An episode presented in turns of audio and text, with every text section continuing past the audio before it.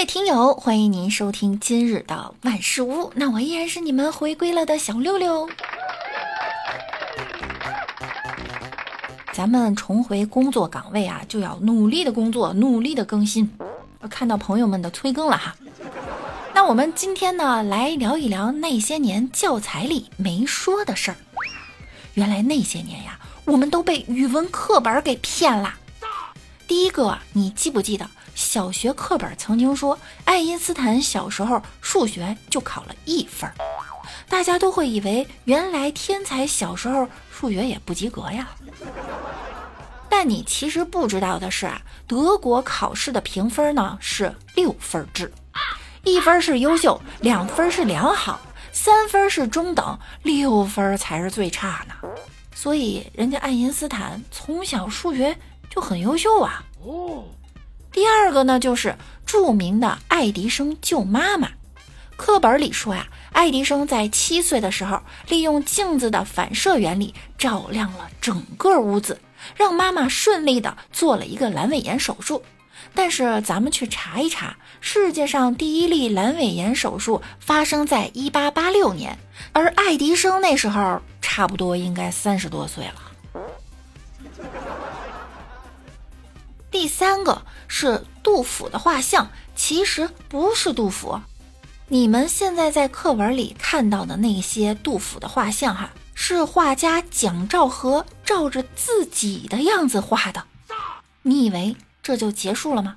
这位画家他还照着自己的朋友画了祖冲之，照着自己的岳父画了李时珍。你还记不记得教室里曾经放的那些名言警句？什么成功等于百分之九十九的汗水加百分之一的灵感？但是这句话其实后面呢还有半句。后面那半句说的是，有时候百分之一的灵感，甚至比百分之九十九的汗水都重要。无论是哪届的小学课本上，关于牛顿的万有引力定律的发现，都是因为树上的苹果，好巧不巧的就砸到了牛顿的头上。更巧的是呢，牛顿就这样呆呆的站在地上，让苹果砸。小时候啊，觉得。既然牛顿能被苹果砸出万有引力，那么我一定能被梨子砸出冰糖雪梨。但牛顿真的是因为苹果才发现万有引力的吗？首先，什么是科学？就是经过实验认证的。所以，一个苹果就砸出万有引力这个事儿，肯定是不可能的。但为什么说被传说万有引力与苹果有关呢？这里呀，不得不提一个脑补艺术家，那就是伏尔泰。他在和牛顿的小外甥女儿聊天之后，自己脑补出了一出苹果砸牛顿的故事，于是将脑补的故事写进了自己编写的哲学通信。而人们因为这件事儿的传奇，则开始歌颂。于是，小学课本将该故事收录其中，是为了告诉我们万事都有存在的理由，让我们善于观察，善于发现。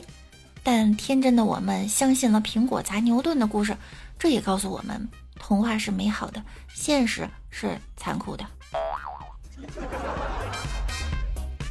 很早啊，我自己就发现，我发现有个模式，说科学家呢从小都是智障，钢琴家从小都手指不灵活，著名足球运动员从小他就不会跑，甚至腿脚残疾，诸如此类等等。于是我就知道这是扯淡了，感情我不成功，那就是因为我是个健全人。就比如说三年天天画鸡蛋的达芬奇，他真的是日复一日能坚持的画吗？真实的达芬奇啊，实际上是个经常半途而废的拖延症晚期患者。为什么这么说呢？还得源于他的名作《蒙娜丽莎》。这本来呀是一位意大利的商人拜托达芬奇画的，但是他呢，他完成这幅画花了四年多的时间不说，还带着这幅画去了法国。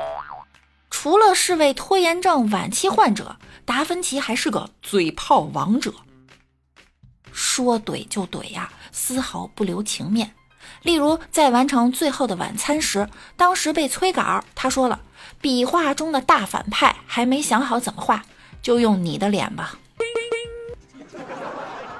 于是，在一辈子的拖延下，他一生完成了二十幅画作，同时摘得嘴炮王者的桂冠。若是达芬奇是乙方的话，哈，那么所有的甲方只能秃头，而达芬奇呢，顶着满头黑发一拖再拖呀。但不论怎么说，他们都是精彩的人生，也为物理、美术等学科贡献了力量。小学课本的意义呀，也是在表示学习呢是从点点滴滴中积累起来的，所以故事也是教育孩子，就不要较真儿了哈。读了这么多年书呢，我发现书中有一个传奇人物，他的名字叫做小明，性别男。居住地活跃于小学、初中、高中，好朋友小红、小强并称“黄金不败铁三角”，口号“打败天下学生党”。传奇事件呢，买东西从来都不知道给多少钱，经常算错数字，经常不小心把墨水碰倒，连爸爸多少岁都不知道。你认识他吗？我不光认识小明，还有丽蕾和韩妹妹。